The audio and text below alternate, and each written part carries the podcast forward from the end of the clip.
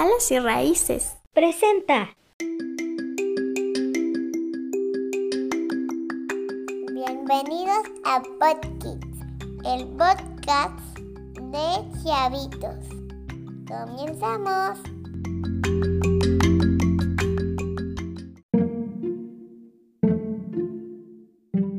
Hola amigos y amigas que escuchan Podkids. Mi nombre es Natalia Corangues y es un gusto compartir con ustedes este tema que para mí es de suma importancia y es el maltrato animal.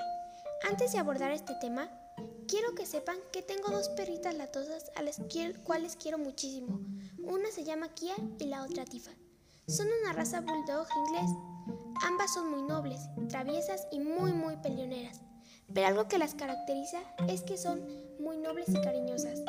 Y tengo la fortuna de tener un papá veterinario que siempre están al pendiente de ellas cuando están enfermitas. Mi familia y yo las queremos muchísimo. Espero que en casa ustedes también tengan la dicha de tener un perrito. Sin más preámbulo, hablemos el tema del maltrato animal. Este tema es muy amplio y polémico. Para empezar, los animales son seres vivos que si bien no cuentan con un desarrollo cognitivo como el del ser humano, sí poseen un nivel de inteligencia, reaccionan ante los estímulos, sienten dolor, generan estrés y pueden tener un impredecible comportamiento tras una vida llena de violencia.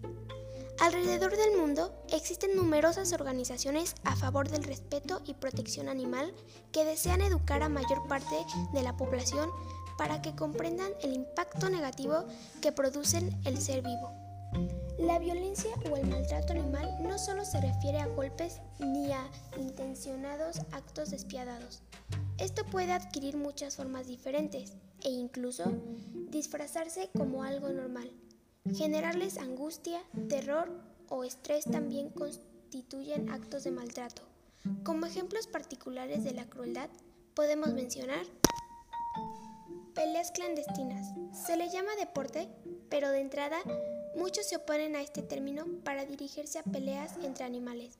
Las más comunes son las peleas de perros y de gallos, donde estas últimas incluso son parte de fiestas tradicionales en países como México. En caso de los perros, los entrenamientos son muy crueles y violentos, pues hacen que practiquen con perros callejeros y otros animales. Son aislados, encadenados, drogados e inyectados con esteroides anabólicos para aumentar masa muscular. También se les mutila la cola y orejas para evitar que envíen señales de lenguaje corporal al rival. Circos. Este es uno de los ejemplos donde el humano muchas veces no percibe el sufrimiento animal. Se comprobó que detrás de los actos circenses con animales, especialmente salvajes, hay maltrato y sufrimiento generado por entrenadores y cuidadores. Abandono.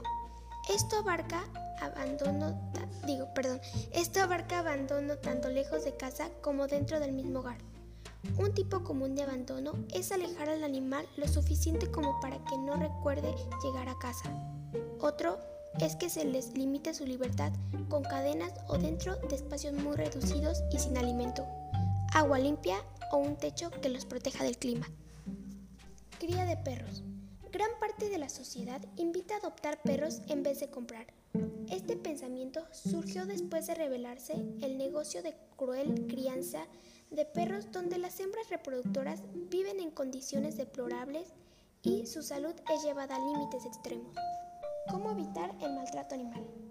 Empieza por cuidar bien a tu mascota. Así sabrás lo que los demás animales necesitan.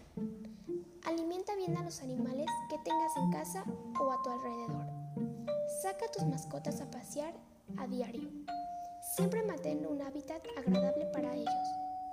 Ten cuidado con los castigos y forma de educar a tus mascotas. Opta por técnicas no violentas que los eduquen, pero no los maltraten ni físicamente ni emocionalmente. Mantén los ojos abiertos ante el maltrato y denuncia. Si quieres tener un animalito en casa, no lo compres.